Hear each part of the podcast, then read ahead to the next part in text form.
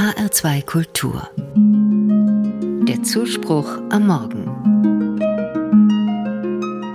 Heute steht im katholischen liturgischen Kalender der Gedenktag für die ersten Märtyrer in Rom. Er soll an die Christen erinnern, die im Jahr 64 von Kaiser Nero verfolgt und getötet wurden. Nero hatte ihnen den Brand Roms zur Last gelegt, den er sehr wahrscheinlich selbst verursacht hatte. Und das war nur der Anfang.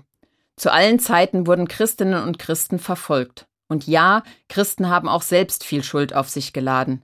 Sie haben nicht nur mit der Bibel, sondern auch mit Schwertern missioniert und sogenannte Ungläubige blutig bekämpft, und das ist furchtbar.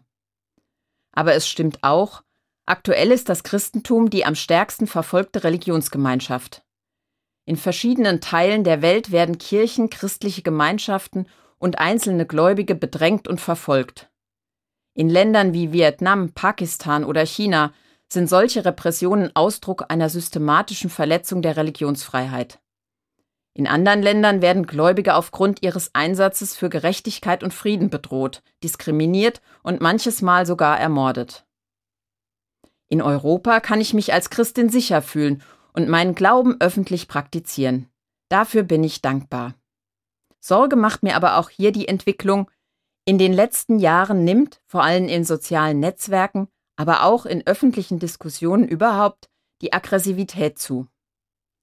Immer häufiger wird die Meinungsfreiheit dazu benutzt, andere zu beleidigen oder sogar kriminelle Aufrufe zur Gewalt öffentlich zu verbreiten. In Europa richtet sich die Diskriminierung und Anfeindung häufig gegen Jüdinnen und Juden oder gegen Muslime. Auch in scheinbar ganz harmlosen Kommentarspalten unter seriösen Zeitungsberichten oder auf der Seite katholisch.de lese ich immer häufiger hasserfüllte Kommentare gegen verschiedene Glaubensrichtungen, auch gegen Christinnen und Christen. Das macht mir Sorge. Natürlich gibt es genug Gründe, Religionsgemeinschaften zu kritisieren. Für Kriegstreiber, Missbrauchstäter oder Prediger von Hass und Gewalt darf es keine Toleranz geben. Sachlich scharfe Kritik ist dann sogar notwendig. Hass und Hetze in keinem Fall. Deshalb setze ich mich dafür ein, jede Form von Hass im Netz zu bekämpfen. Ich unterstütze Initiativen, die sich für Zivilcourage im Netz einsetzen. Und immer wieder kommentiere ich auch selbst etwas. Ich möchte, dass die schweigende, mitlesende Mehrheit eine Stimme hat, wenigstens eine. Und ich bete für alle Menschen in allen Ländern und in allen Religionen, die sich für ein friedliches Miteinander von verschiedenen Weltanschauungen und Meinungen einsetzen. Ich tue das als Christin, weil ich davon überzeugt bin, es ist wichtig, sich für Respekt und Toleranz einzusetzen, unabhängig davon, was jemand glaubt.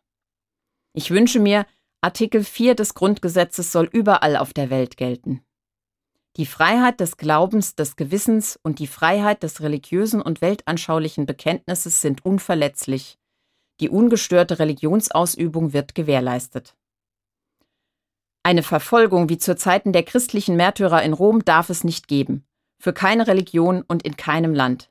Daran erinnert mich heute der Gedenktag.